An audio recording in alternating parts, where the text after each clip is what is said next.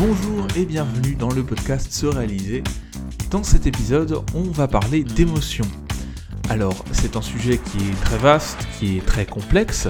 Donc aujourd'hui, je vous propose de brosser un petit peu le sujet dans les grandes largeurs, de voir ce que sont les émotions, comment est-ce qu'on peut les catégoriser, comment la, recherche a évolué là-dessus, à quoi elles servent, euh, en quoi elles peuvent être parfois en tout cas en quoi elles peuvent engendrer des réactions problématiques, et comment est-ce qu'on peut gérer tout ça, comment est-ce qu'on peut s'appuyer sur les émotions pour être plus efficace, pour mieux vivre les choses, pour mieux avancer dans des projets. Souvent, ce domaine des émotions est laissé à la discrétion des gens, c'est-à-dire que c'est quelque chose qu'on ne traite pas directement, qu'on ne va pas travailler directement. C'est un petit peu à chacun de réussir à gérer ce domaine-là, à gérer cette, cette partie de son propre fonctionnement. Donc aujourd'hui, je voulais prendre un peu le contre-pied de ça en regardant tout ce qu'on peut dire sur les émotions d'une manière générale, en rentrant un peu dans les détails, mais pas trop. On pourrait faire des podcasts, des épisodes complets sur les émotions, plusieurs, toute une saison. Donc évidemment, je vais être euh, assez généraliste dans cet épisode, mais je vais essayer quand même d'apporter des éléments un petit peu récents et un petit peu plus précis pour détailler cette sphère, ce domaine qui est très très riche et qui peut apporter énormément quand on sait bien le gérer, quand on comprend bien surtout comment ça fonctionne. Donc sans plus attendre, on va rentrer dans le vif du sujet et définir ce que sont les émotions. Alors d'une manière simple, on peut définir l'émotion comme une réaction organisée et utile à une situation donnée. C'est-à-dire que l'émotion, c'est tout simplement quelque chose qui va se passer d'abord au niveau physiologique, c'est une réponse physiologique à un stimulus de l'environnement ou à des stimuli. Ça va être aussi des réactions expressives et comportementales, donc ce qu'on va dire, ce qu'on va exprimer sur son visage et puis les comportements, les actions qu'on va mettre en place. Et aussi un troisième aspect qui est une expérience subjective, ce qu'on appelle le sentiment. Et cette expérience subjective, elle naît de l'association entre l'évaluation inconsciente, les réactions automatiques physiologiques qu'on va avoir et psychologiques qu'on va avoir par rapport à une situation, et l'évaluation consciente et la verbalisation d'une situation. Donc trois aspects, trois facettes de l'émotion, une réponse physiologique à un environnement, des réactions expressives et comportementales et une expérience subjective personnelle. En plus de ces différentes facettes, il faut voir que les émotions se déroulent dans une temporalité. On a deux temps, en gros, dans l'émotion. On a les émotions primaires, qui surgissent en premier, c'est-à-dire que il se passe quelque chose dans l'environnement, il se passe quelque chose euh, dans votre tête, dans vos pensées, etc., vous repensez un souvenir, eh bien, il y a des émotions primaires qui vont émerger. Donc typiquement, c'est ce qu'on va avoir, euh, ben, on est triste quand il y a quelque chose euh, de triste qui se passe, par exemple un proche qui décède, on est en colère quand quelqu'un nous manque de respect grossit avec nous, etc. Donc ça, ce sont vraiment les émotions primaires, c'est les émotions qui émergent immédiatement après le stimulus, qu'il soit interne, qu'il vienne des pensées, qu'il vienne de souvenirs, ou qu'il soit externe. Ensuite, dans un deuxième temps, on a ce qu'on appelle les émotions secondaires, de manière assez logique. Hein. Euh, et là, ces émotions, ça va être les réactions émotionnelles par rapport à nos propres émotions. Ces émotions secondaires, elles sont plus susceptibles d'être contrôlées puisqu'il y a un aspect euh, conscient là-dessus. C'est-à-dire que on peut, par exemple, être fatigué d'être en colère ou se trouver excessif dans la tristesse qu'on éprouve. Donc on va avoir comme ça une réaction émotionnelle par rapport à des réactions émotionnelles. Alors évidemment tout ça se, mélange et pas aussi net que ça dans l'expérience subjective qu'on va avoir des émotions, mais il y a bien deux temps. Il y a d'abord la réaction immédiate, presque incontrôlable, qui vient de la réaction physiologique et de l'appréhension qu'on va avoir d'une situation. Et puis ensuite on va avoir l'émotion secondaire qui est une prise de conscience de son propre fonctionnement, de sa propre réaction émotionnelle, et là d'autres émotions vont émerger. Alors quoi qu'il arrive, de toute façon, que ce soit des émotions primaires ou secondaires, à la base, tout ça est utile à notre fonctionnement. Ça permet de mieux communiquer avec les autres, ça permet de, de, de voir ce qui est bon ou mauvais pour nous, et de mieux réagir aux problématiques de l'environnement. C'est à ça d'abord que servent les émotions sans émotion, quand on a des problèmes au niveau émotionnel, par exemple avec des patients cérébrolésés, on peut avoir ce type de d'apathie en fait, eh bien on va avoir des problèmes aussi pour résoudre euh, justement des problèmes, pour raisonner, puisque les émotions font partie intégrante de nos outils, de notre matière première, de nos éléments euh, sur lesquels on va pouvoir s'appuyer pour avoir un comportement complexe, avoir une résolution de problème efficace, etc. Autre aspect important des émotions, ça va être la valence. Alors, un terme peut-être un peu érudit pour quelque chose de simple, la valence, c'est le fait qu'une émotion soit ressentie comme positive ou négative. C'est-à-dire qu'on va avoir un continuum et on va avoir des émotions plus ou moins positives, typiquement euh, la joie, euh, le plaisir, et des émotions qui vont être plus négatives comme la tristesse ou la colère. À cet axe de valence, positif-négatif, on va ajouter un axe d'intensité. Et donc là, on va avoir des émotions positives à intensité élevée, et des émotions positives à intensité plus faible. Par exemple, la sérénité, c'est une émotion positive, donc de valence positive, à intensité faible, alors que euh, l'extase, ça va être une émotion à intensité très élevée et à valence positive. Même chose pour les émotions négatives, la tristesse plutôt une intensité faible, alors que la colère, ça va plutôt être une intensité élevée. Donc comme ça, on voit qu'on a vraiment euh, deux axes et qu'on peut situer les émotions sur ces deux notions-là par rapport à ces deux notions-là que sont la valence positive-négative et l'arousal, aussi on parle aussi d'arousal pour excitation. Donc le fait que ce soit une, une intensité élevée ou une intensité faible. Alors même si ça nous donne une première grille de lecture intéressante, on voit aussi qu'il y a une limite au fait de se contenter de ces deux dimensions, parce qu'on peut avoir des émotions qui sont de valence et d'excitation d'intensité équivalentes, par exemple la peur et la colère. Donc il y a d'autres aspects qui jouent, d'autres éléments qui vont rentrer en ligne de compte et qui sont nécessaires pour différencier, pour rentrer dans, le grain fin des émotions. C'est pour ça qu'on a d'autres approches qui vont plutôt préférer regrouper les émotions par cluster, par grappe, par petits groupes, ce qui est finalement une approche plutôt par thématique première approche de cette catégorisation en, grappes, en petits regroupements, c'est l'approche historique de Plutchik, donc c'est une approche du XXe siècle. Je vous mettrai une illustration dans les notes du podcast, vous pourrez voir un petit peu à quoi ressemble la roue des émotions, la catégorisation des émotions selon Plutchik. Selon ce psychologue, on va avoir des émotions primitives, donc huit émotions primitives, qu'on retrouve également chez les animaux, et en combinant ces émotions primitives, un petit peu comme on mélangerait des couleurs primaires, on va obtenir d'autres couleurs, donc d'autres émotions. En procédant de la sorte, il distingue trois niveaux d'émotions, les émotions primaires, secondaires et tertiaires. Alors, primaire et secondaire à différencier de ce que j'ai dit en début de podcast sur la réaction émotionnelle primaire, les émotions qui émergent dans un premier temps, et les émotions secondaires qui émergent dans un second temps. Là, c'est complètement autre chose. Il s'agit vraiment de palettes de couleurs un petit peu. Donc les émotions primaires, qui sont au nombre de 8. Ensuite, on a des émotions secondaires, c'est-à-dire qu'on mélange les émotions deux par deux, les émotions primaires deux par deux. Par exemple, si on, si on mélange la joie et la peur, on obtient la culpabilité en termes d'émotions. Et puis ensuite, on a le troisième niveau qui, qui sont les émotions tertiaires. Et là, c'est un mélange d'émotions euh, voisines aussi, mais en étant à deux émotions près. Parce qu'en fait, si vous voulez, sur la route Plutchik, les émotions sont réparties comme ça, euh, les unes à côté des autres. Les émotions secondaires, c'est vraiment deux émotions proches qui sont mélangées, alors que les émotions tertiaires, pardon, ce sont deux émotions plus éloignées qui sont mélangées. Par exemple, si on croise la tristesse et l'anticipation, on obtient le pessimisme. Donc je vous mettrai l'illustration pour bien que vous puissiez euh, voir à quoi ça ressemble. Alors cette palette, elle est intéressante parce que elle est assez complète, assez exhaustive. On a pas mal d'émotions qui sont représentées dessus. Ça a pu donner lieu à des outils qu'on utilise euh, dans l'éducation notamment. Peut-être que vous connaissez la météo des émotions, qui est un outil euh, vraiment très utilisé maintenant pour l'éducation, alors en maternelle, en école primaire, etc.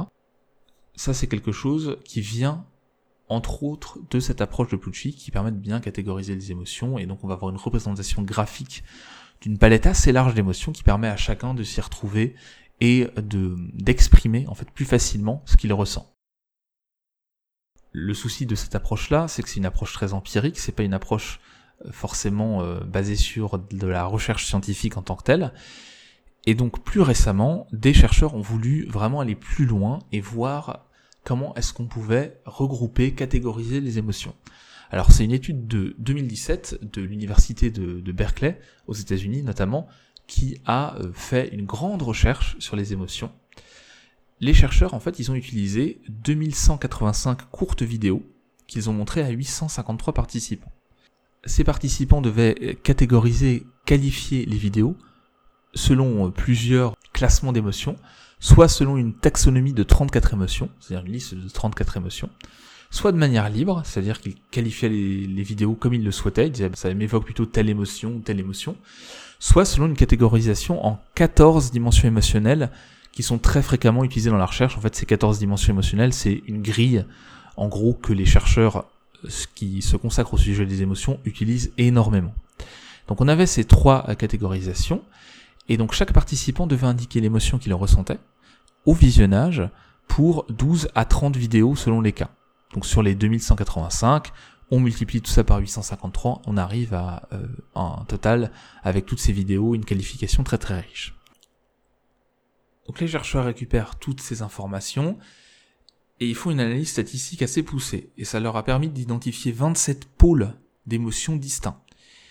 Et donc ces pôles sont plus ou moins proches les uns des autres. Hein, c'est pas des, îlots isolés. En fait, il y a euh, des émotions intermédiaires qui peuvent se situer entre ces pôles.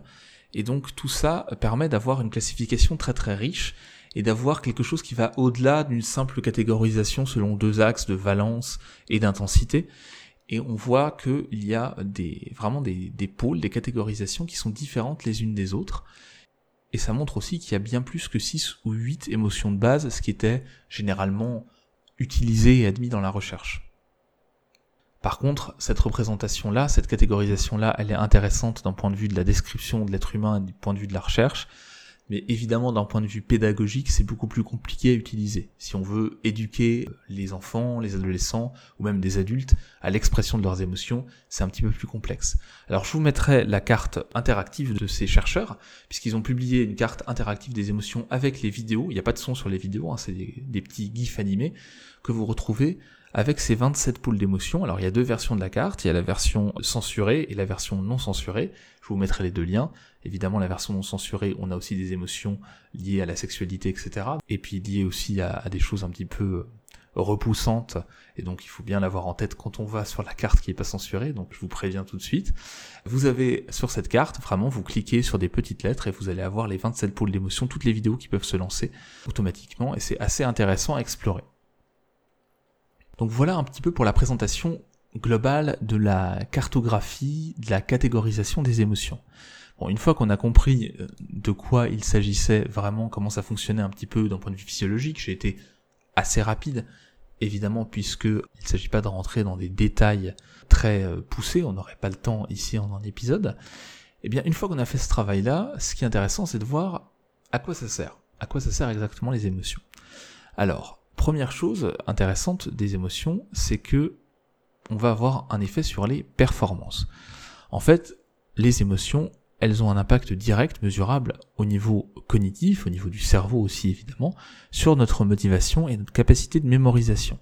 C'est-à-dire que quand on a certaines émotions, on peut plus facilement mémoriser que quand on en a d'autres. Quand on est dans certaines conditions, dans une certaine humeur émotionnelle, eh bien, on va avoir plus de facilité à apprendre ou au contraire plus de difficulté à apprendre. C'est vraiment une des bases du mécanisme d'apprentissage, les émotions.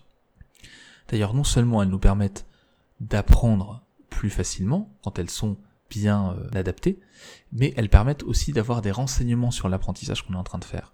Quand on a des émotions négatives par rapport à un apprentissage, ça nous dit quelque chose sur les difficultés qu'on rencontre, sur euh, la manière dont on se situe par rapport à cet apprentissage, et ça nous donne donc des outils pour adapter les choses, changer de stratégie. Si je rentre un peu plus dans le détail, on a pu observer, avec de nombreuses recherches, hein, que les émotions positives entraînent plutôt une plus grande créativité. En fait, ça ouvre un petit peu les horizons, ça ouvre l'accès à nos propres compétences, c'est-à-dire que quand on a des émotions positives, on arrive plus facilement à piocher dans nos propres ressources, dans nos propres connaissances, dans notre propre catalogue d'actions, si vous voulez, et donc là, euh, dans certaines situations, dans certains apprentissages, les émotions positives, c'est vraiment quelque chose à aller chercher énormément. Les émotions négatives, elles ont plutôt l'effet inverse. Les émotions négatives, elles ont plutôt tendance à focaliser les choses. C'est ce qu'on retrouve notamment euh, chez les dépressifs. On va focaliser énormément sur certaines choses. Alors le problème, c'est que ça tourne, ça peut vite tourner, et notamment chez les dépressifs, un peu à l'obsession, c'est-à-dire qu'on focalise sur le négatif en permanence et ça crée un filtre qui va vraiment euh, renforcer le négatif et on va le voir de plus en plus. Donc d'un côté on a des émotions positives qui ouvrent nos horizons, qui nous permettent d'accéder à nos ressources. Si on revient dans le temps, c'est un peu logique dans la nature. Quand on est bien, quand on est en sécurité, quand on est dans de bonnes conditions, eh bien, on peut réfléchir, on peut créer de nouvelles choses. On a, l'espace pour, pour prendre des risques aussi. Alors que quand on est dans des émotions négatives, ça permet d'éviter les dangers, ça permet de se focaliser pour fuir, pour survivre, pour réagir correctement par rapport à un stimulus qui est très important, qui peut être menaçant, et donc là, c'est pertinent d'avoir ces émotions négatives qui provoquent une focalisation très importante. Alors on peut aussi, sans aller dans l'émotion négative, être dans des émotions plus neutres, et là, en général, on va être aussi un peu plus focalisé que quand on est dans les émotions très positives.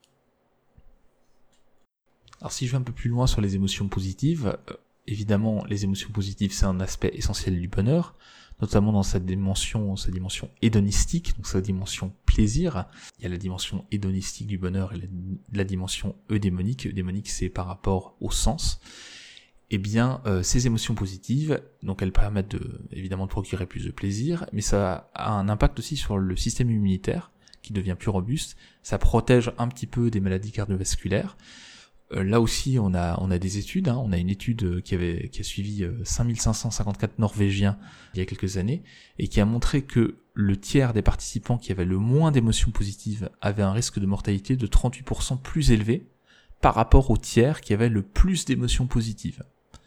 Les émotions négatives n'ont pas d'impact en fait sur ce point-là. C'est vraiment la différence entre ceux qui sont dans le dernier tiers par rapport aux émotions positives vis-à-vis -vis de ceux qui sont dans le premier tiers, c'est-à-dire ceux qui ont le plus d'émotions positives. Et ça, donc euh, cette différence-là, elle s'exprime au niveau de la durée de vie, hein, tout simplement. Et l'émotion positive qui a le plus d'impact sur la longévité, elle est en fait liée au fait de se sentir actif, énergique, vigoureux. Et ça n'a pas de lien avec l'activité physique réelle. C'est-à-dire que le simple fait d'être dans cette émotion de, de, pleine possession de ses moyens, on va dire, ça crée quelque chose qui a un impact sur la longévité. Alors évidemment, c'est plus facile à créer quand on a une activité physique, mais c'est pas forcément toujours nécessaire. Donc ça c'est assez intéressant à souligner. Et puis enfin, les émotions positives ont aussi un impact sur l'efficacité.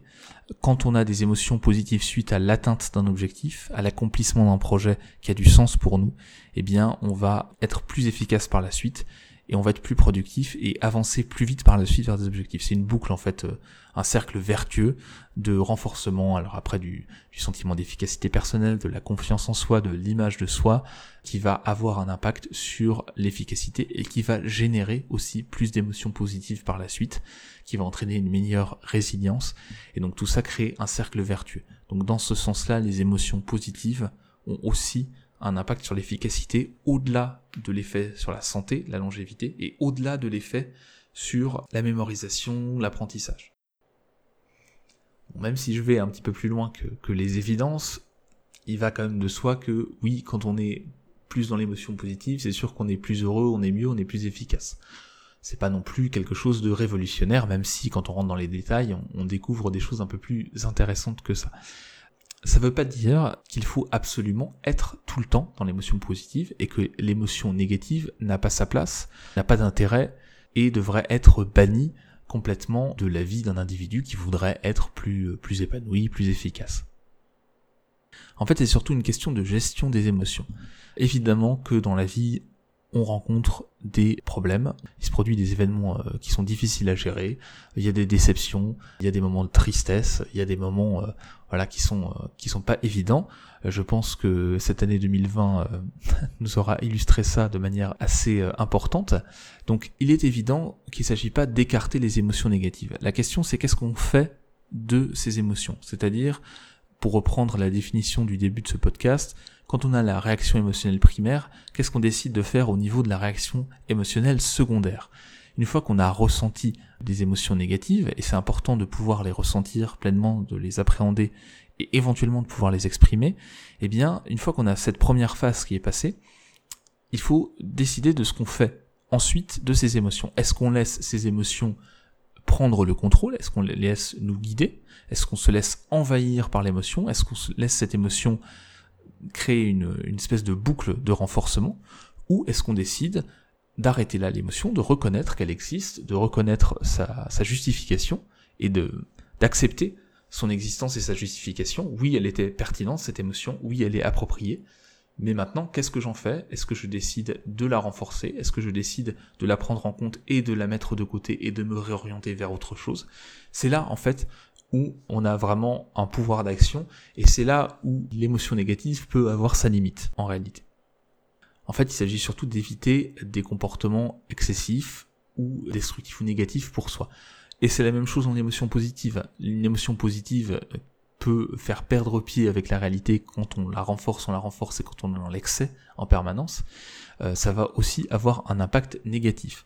Donc c'est toujours une question de choix. Alors après il faut réapprendre à réguler ses émotions, il faut réapprendre à introduire du choix parfois euh, par rapport à ses propres émotions, mais il ne s'agit pas de nier les émotions, de les opprimer et de d'écarter certains types d'émotions parce qu'elles seraient fondamentalement négatives. Les émotions, c'est aussi et surtout avant tout, surtout les émotions primaires, des informations sur ce qui se passe en nous, ce qui se passe dans l'environnement, et ça nous donne vraiment des, clés de compréhension très très importantes. Donc il ne s'agit pas de les nier, mais il s'agit ensuite de décider de ce qu'on fait avec ces émotions et par rapport à ces émotions. Alors pour réguler les émotions, comment est-ce qu'on fait? Une première étape, déjà, c'est d'apprendre à connaître les émotions. C'est pour ça que tous les outils qu'on utilise de roue des émotions notamment ou de la météo des émotions qu'on utilise avec les enfants ou les adolescents, c'est très important parce que quand on n'a pas de mots pour exprimer les émotions, pour les reconnaître et pour les catégoriser, c'est difficile de pas céder à ces émotions et c'est difficile de reprendre le contrôle ou de, créer un espace pour décider de ce qu'on va faire de ces émotions. Donc mieux comprendre les émotions en les nommant notamment, ça fournit vraiment une aide précieuse et ça permet d'avoir plus de liberté d'action au moment où les émotions, ces, émotions-là surgissent. Ça permet de mieux comprendre aussi ce qui les provoque. Très simplement d'ailleurs, l'autorégulation émotionnelle, c'est quelque chose qui fait partie, qui est une composante essentielle de l'intelligence émotionnelle. L'intelligence émotionnelle qui depuis maintenant 10, 20, 30 ans est de plus en plus diffusée, est une notion que les gens s'approprient de plus en plus, et très bien, et tant mieux d'ailleurs eh bien, dans cette intelligence émotionnelle, si vous voulez être intelligent émotionnellement, ça va surtout dépendre, et beaucoup en tout cas, dépendre de votre autorégulation émotionnelle, de votre capacité à gérer, à réguler vos émotions et à les utiliser, à les prendre en compte de la bonne manière pour atteindre vos objectifs d'épanouissement personnel, pour atteindre vos objectifs d'efficacité, pour avoir des réactions appropriées par rapport à l'environnement, appropriées, ça veut dire qui sont pertinentes par rapport évidemment aux autres, mais aussi par rapport à vos propres objectifs. Et parfois, le comportement approprié, ça peut être de pleinement exprimer son émotion, d'aller au bout d'une émotion, d'une expression de colère par exemple, évidemment.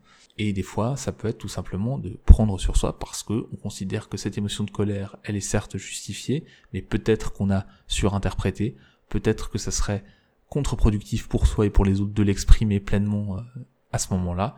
Et donc là, l'autorégulation, elle permet d'avoir cette prise de distance, de se décoller, de ne pas être dans la réaction automatique et dans la perte de contrôle finalement par rapport à ses émotions. En réalité, tout ça est important pour bien prendre conscience que, en fait, on n'est pas nos émotions. L'idée, c'est de ne pas s'identifier à ces émotions. Les émotions, c'est quelque chose de naturel, c'est quelque chose de normal qui nous apporte des informations, mais nous ne sommes pas nos émotions. Et en acceptant ce fait-là, en lâchant prise là-dessus, on peut réintroduire des marges de manœuvre pour mieux gérer et mieux vivre ses émotions, tout simplement. Pour vous aider à développer votre autorégulation émotionnelle, vous pouvez vous poser les questions suivantes quand l'émotion primaire survient. Donc, quel événement a déclenché mon émotion? Quelles interprétations, suppositions suis-je en train de faire sur l'événement en question? Et est-ce que mon émotion et son intensité sont cohérentes avec les faits de la situation? Ou est-ce que mon émotion et son intensité sont plutôt basées sur des suppositions non vérifiables que je fais sur la situation? En gros, vous avez votre première réaction, vos émotions primaires qui arrivent, et l'idée c'est de se dire, déjà, quelle est cette émotion? Qu'est-ce qui l'a déclenchée? Quelles interprétations est-ce que je suis en train de faire? Essayer de distinguer un peu les faits des interprétations des faits. Et ensuite, est-ce que l'expression de mon émotion, est-ce que son intensité, est-ce que tout ça c'est cohérent avec les informations que j'ai, les faits, ou est-ce que c'est basé sur des interprétations, des faits non vérifiables? Le fait de s'entraîner à ce questionnement qui n'a pas besoin d'être formel et par écrit évidemment, mais qui peut être juste rapidement dans la tête, c'est distinguer en gros qu'est-ce qui a provoqué l'émotion et se dire ensuite est-ce que j'interprète ou est-ce que c'est vraiment les faits et à quel point j'interprète, etc. Et eh bien tout ça permet d'avoir un moment de pause entre la réaction émotionnelle primaire et le comportement ou l'action qui va s'en suivre. Et ça, ça permet de réintroduire des marges de manœuvre et de développer son autorégulation émotionnelle. Et encore une fois, tout ça n'a pas pour but de limiter les émotions, de ne pas les éprouver, mais vraiment de les utiliser, de s'appuyer sur ces émotions pour mieux fonctionner au quotidien. Comme les émotions sont utiles à la fois dans les apprentissages, dans la communication, dans nos relations aux autres, dans notre manière de conduire des projets, dans notre capacité à encaisser les choses, à être résilient, à rebondir, eh bien le fait de développer cette régulation des émotions permet d'avoir un peu plus d'éléments pour aller dans le bon sens, on va dire, pour en tout cas faire des émotions quelque chose qui va nous être utile, qui va nous servir, qui va nous aider dans nos objectifs, dans nos projets, plutôt que d'être dans une relation où on va subir les émotions, où on va se laisser emporter par des émotions avec des conséquences qui sont négatives et pour soi et pour les autres. Et donc réintroduire ces marges de manœuvre, c'est vraiment quelque chose qui est pertinent et intéressant au quotidien. Donc à chaque fois, on peut décider évidemment de savourer, de vivre pleinement une émotion, de laisser s'exprimer cette émotion vraiment à fond, ou au contraire, de se dire que ok, c'est important de prendre en compte cette émotion, j'arrive à l'identifier, j'arrive à savoir d'où elle vient, j'arrive à savoir si elle est basée sur des faits ou sur des interprétations, et quelle est la proportion entre les faits et l'interprétation dans l'explication de mon émotion. Et ensuite, eh bien, je vais agir en prenant en compte cette information, en plus des autres informations que j'ai, et je vais pouvoir peut-être réorienter mes émotions, vivre d'autres choses, et en tout cas avoir des comportements qui me paraissent plus adaptés à mes objectifs. Pour conclure, on peut donc dire que les émotions c'est quelque chose de complexe. On a d'ailleurs des différences culturelles, interculturelles au niveau des émotions. Il y a des émotions qui ont une expression particulière dans certaines cultures, il y a des termes qui existent dans certaines langues et pas dans d'autres pour qualifier certaines émotions. Donc on a vraiment une infinité de, possibles au niveau émotionnel dans la palette des émotions. Chacun a même des émotions particulières, un petit peu différentes de son voisin. On les vit pas tous de la même manière. Donc ce qui est intéressant, c'est déjà d'avoir une bonne grille de lecture, une première bonne grille de lecture des émotions pour pouvoir les nommer, parce que les nommer, ça permet d'avoir une distance par rapport à ces émotions et de savoir comment agir par rapport à telle ou telle émotion, savoir d'où elle vient, pourquoi elle se produit, etc. Et ensuite, mis à part cette complexité, on a un intérêt des émotions pour accéder à des compétences, accéder à des connaissances, les émotions positives qui permettent d'être plus ouvert, d'avoir accès à plus de connaissances et de compétences, être plus créatif, alors que les émotions négatives ou un peu plus neutres vont avoir une capacité plutôt à recentrer notre attention sur des informations précises. Donc tout le spectre émotionnel est utile. Et une fois qu'on a bien connaissance des émotions, de ce qu'elles sont, de comment elles fonctionnent, de différentes catégories qui existent, on peut introduire un peu plus d'autorégulation et cette autorégulation va permettre d'utiliser les émotions, de s'appuyer sur les émotions pour, par exemple, mieux apprendre, pour aussi construire des parcours d'apprentissage, pour se concentrer de manière plus appropriée, pour rendre aussi des activités plus ludiques et donc d'être plus efficaces grâce aux émotions.